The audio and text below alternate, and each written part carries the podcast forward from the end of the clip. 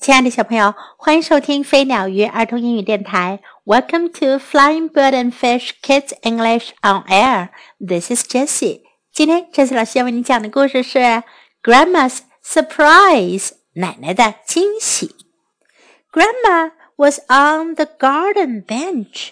奶奶坐在花园的长椅子上。She had a big needle.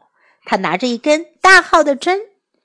she had white cotton and some scissors. 她身边还有一些白色的棉线和剪刀。The needle went in. 针儿穿进去。The needle went out. 针儿钻出来。Grandma put the needle in and out and over and under. 针儿在奶奶的手中穿进穿出，穿上穿下。 Grandma, what is that? said Amina. Amina 问奶奶：“那是什么？”Is it a mat? 是一个垫子吗？No, said Grandma. It is a surprise. 奶奶说：“不是，那是一个惊喜。” Grandma, what is that? said Ali. 阿里问奶奶：“那是什么呀？”Is it a vest? 是一件背心吗 ？no, said Grandma. It is a surprise. 奶奶说：“不是，是一个惊喜。” Ali went up to Grandpa. 阿里跑去找爷爷。Can I go to the mosque with you? He said. 他问：“我能跟你一起去清真寺吗？”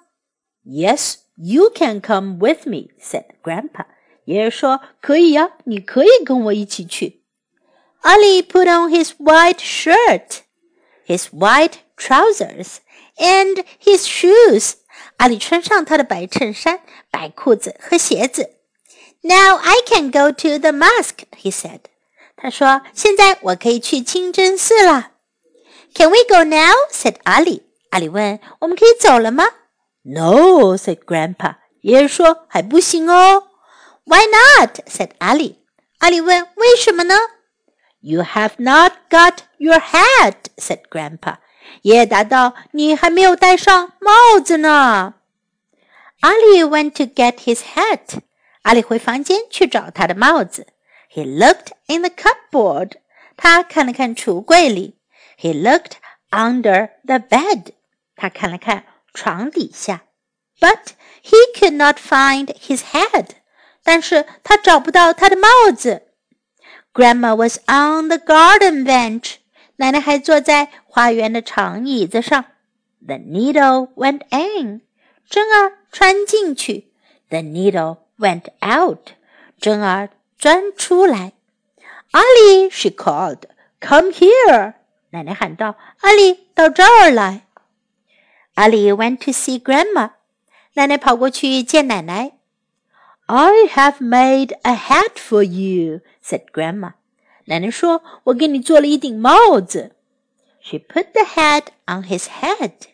她把帽子戴到阿里的头上。Ali was very happy. 阿里高兴极了。Now you can come to the mosque," said Grandpa. 爷爷说：“现在你可以去清真寺了。” And off they went. 他们就一起出发了。 In this story, we can learn in 就是进去，in in out 出来，out out。What is that？那是什么？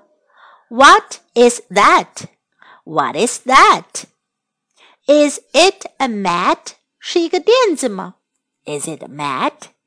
Is it a mat? It is a surprise. 这是一个惊喜。It is a surprise. It is a surprise. Is it a vest? 是一件背心吗？Is it a vest? Is it a vest? Can I go to the mosque with you? 我能跟你一起去清真寺吗？